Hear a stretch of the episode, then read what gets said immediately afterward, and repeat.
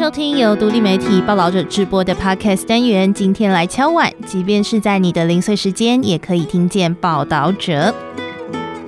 大家好，我是婉珍。这个礼拜呢，应该很多人跟我一样过得很热血沸腾哦。当然，一部分是期待即将到来的国庆连假，那另一方面呢，就是从九月二十三号开始到十月八号的这个杭州亚运正在火热的进行当中。不管你有没有收看转播，相信都会从一些新闻啊，或是社群媒体上的讨论分享中看到，这次我们台湾选手表现真的很惊人，像是二十二岁的许浩宏拿下围棋个人赛的金牌。那滑轮溜冰男子三千公尺接力赛呢，我们的选手黄玉玲一脚压线，就以零点零一秒夺下了冠军。还有三对三篮球，从落后到最后逆转胜。这些选手们奋战啊，努力坚持的这样的精神，真的很令人感动。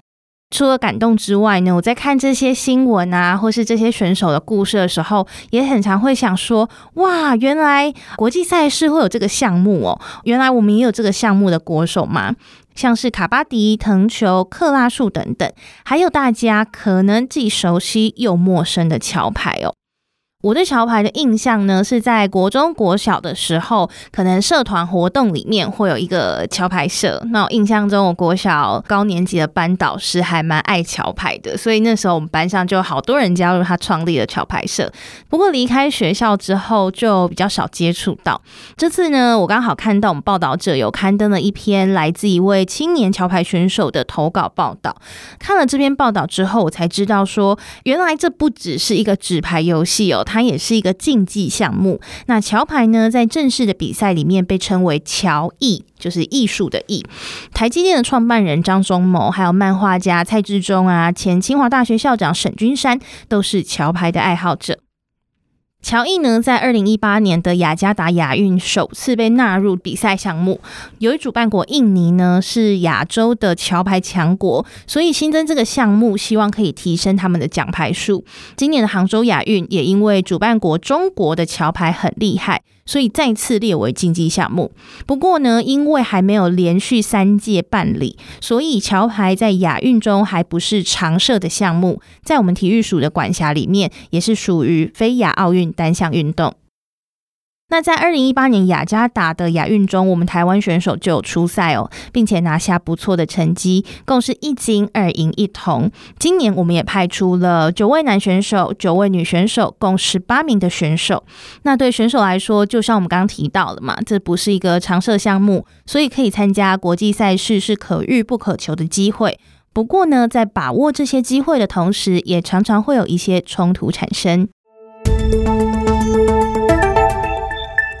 打桥牌没有明确的退役期，一般选手的巅峰约在四十岁左右。本次杭州亚运代表队的十八名成员，年龄横跨二十三到七十岁，平均年龄约四十五岁。根据估算，亚运国手今年大约需要有四十多天的时间来配合选拔、培训与比赛，但十八名选手中有十人面临到工作请假的困难，最后有两位男选手辞去工作，一名女选手因为无法请假，决定向公司办理提早退休。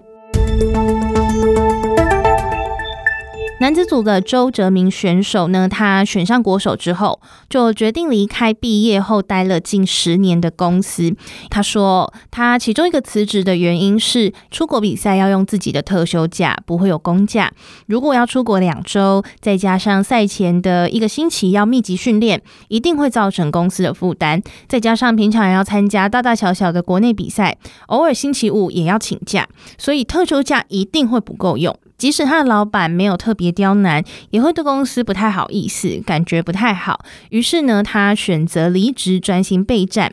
不过一想到亚运之后，他还是要重新来找一份正职的工作，就感到很不安。那另一位女子组选手林映雨，虽然她没有辞掉在游戏公司当工程师的工作，不过呢，她在社群媒体上有分享一些她的心情，可以看到她其实也蛮心力交瘁的。她说，为了亚运的选训跟比赛，又不想要延误公司要开发新系统的工作，所以这半年常处于醒着不是工作就是在练牌的状态，甚至有时候每天只睡三个小时。周末还要配合选训去打比赛。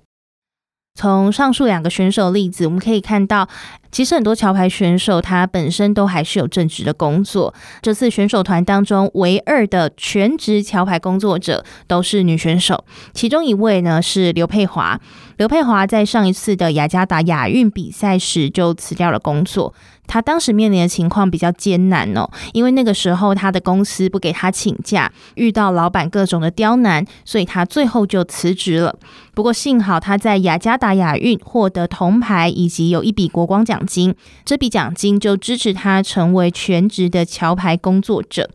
那为什么我们是说桥牌工作者，而不是全职的桥牌选手呢？这是因为台湾有职业桥牌观念的人其实没有很多。刘佩华主要的工作比较像是当桥牌家教老师，陪国内外的客户打牌、写检讨报告，所以收入也很不稳定。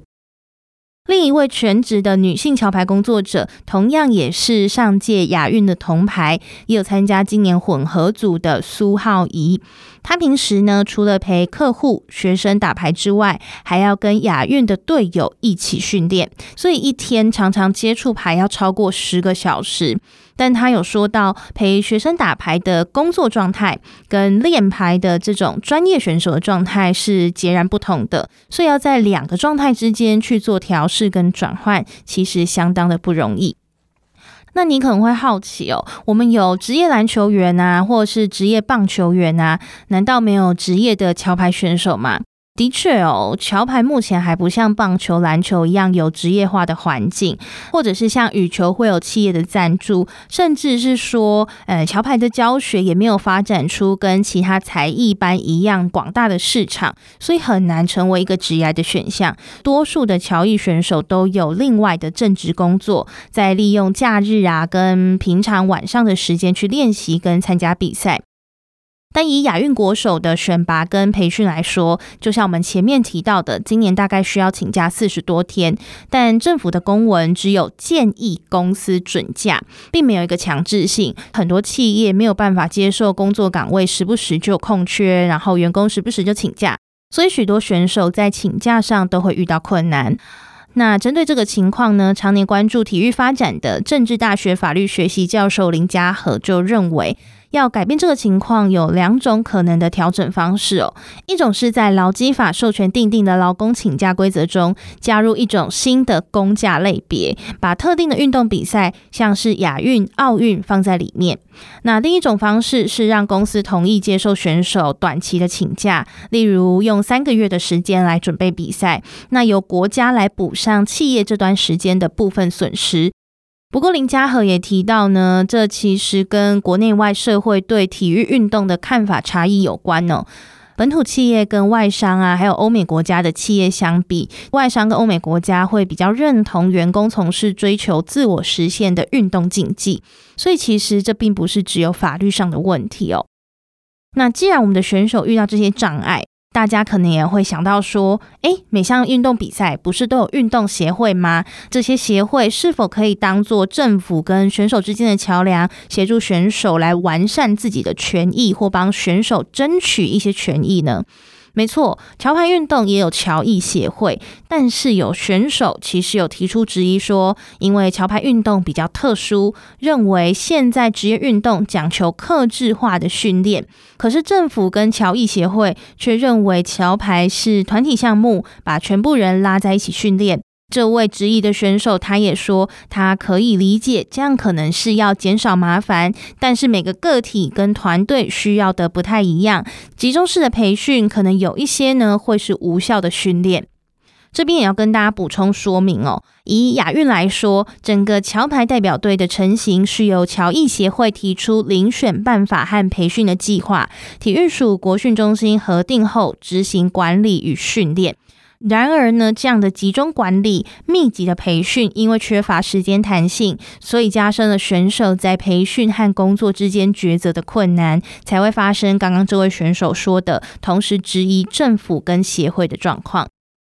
那面对选手质疑，其实乔艺协会的秘书长周正敏也很两难。他认为协会要弄出一个符合体育署章程的完整选训办法，不然的话，国家怎么会给钱呢？那虽然乔艺在体育署是列为全民运动组，但是在正式的亚奥运项目中是竞技运动组。所以站在国家的立场，他对于所有种类的协会都会一视同仁。只有乔艺协会跳出来说：“诶，我们跟别人不一样。”政府其实也会很为难。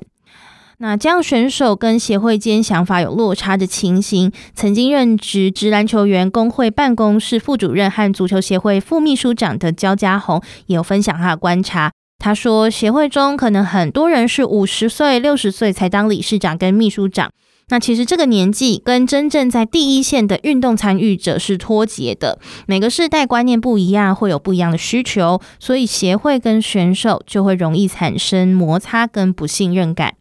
乔艺协会的理事长吴清亮也说到，协会的秘书长大多是由喜爱桥牌，而且过去有行政经验的热心人士担任，但是行政工作吃力不讨好，所以秘书长经常更换，甚至从缺。那在乔艺协会中，目前除了只领车马费的秘书长之外，只有聘用一位曾经是青年队国手的行政专职人员，但是他在二零二三年之前只能领兼职人员的时薪。那秘书长也表示，从写公文、撰写计划书、提报体育署、跟企业谈赞助等等的事情，全部都要自己摸索。同时呢，乔艺协会一年还要主办超过十场、规模近百人的比赛，那要管理上百万的资金流动，在亚运期间还要应付国民体育法、国训中心的要求等等。根据体育署针对四十四项亚奥运运动协会的人力统计，平均每个协会聘用七点九位行政人力。你可能会觉得，诶。也还 OK 吧，好像没有乔艺协会这么捉襟见肘。但仔细看呢，就会发现说，近半数，也就是二十个协会的员额编制不超过五个人，像是手球协会就只有聘任一位专职人员。所以呢，体育行政不受重视，并不是只有发生在乔艺这项运动，而是我们国内竞技体育普遍的问题。也因此呢，才会发生大家可能还有印象的，像是游泳协会冲浪、滑轮溜冰的选手选拔的争议，或是出现要求体育协会改革的声浪。但就现阶段来说，到底怎么样可以赶快补上资源，让乔艺协会有更好的发展，进而协助到选手们呢？乔家宏就举例哦，虽然因为桥牌没有很好的曝光度，所以赞助比较少，但如果会打桥牌的成年人有一千个，每个人一年缴一千元会费，就是一百万元，有一百万元支撑乔艺协会运作，就会好很多。不过，根据乔艺协会公告的会员资料显示哦，现在的个人会员其实只有一百六十四人。跟刚刚焦家宏举例的这个理想状态呢，其实还有很大的距离哦，显示乔艺协会缺乏吸引大家加入的诱因。那目前协会除了鼓励大家多多参与比赛，增加报名费的收入，也透过举办桥牌夏令营，鼓励高中和大学社团活动，希望能够打造乔艺的运动环境，挽救逐年下降的桥牌人口。目前已经连续两届亚运有乔艺的项目了。乔艺协会的理事长吴清亮也希望可以有第三次，只要连续三届都有乔艺比赛，让乔艺成为亚运的常规比赛项目，就可以跟政府申请成为竞技运动协会，才会受到体育署跟国训中心的重视。在听节目的你，不知道你会不会打桥牌呢？或是你有在关注这项运动吗？或许在台湾这是一个比较小众的项目哦，但要继续走下去，需要我们一起来支持。这几天呢，都有亚运的桥牌赛事，也跟大家更新一下我们台湾选手到十月四号为止的最新赛况。女子团体组和混合团体组都成功挺进金牌战楼。大家听完这集，如果有兴趣的话，可以关注比赛转播，为我们的选手加油。以上就是今天的节目内容。报道者是不收广告、没有付费墙的非盈利媒体，欢迎你透过各种方式支持我们。你可以免费到官网注册账号，成为我们的探索者。或是不限金额赞助我们，成为行动者，会收到我们的季度工作报告。购买我们的出版品或是参加活动，都会有折扣的优惠。如果你心有余力的话，可以定期定额捐款五百元以上，就会成为我们的开创者。所有报道者的活动都可以免费参加哦。更多详细的知识方案内容都放在本集的资讯栏连接。我们很需要你跟我们一起走下去，那就下次再聊啦，拜拜。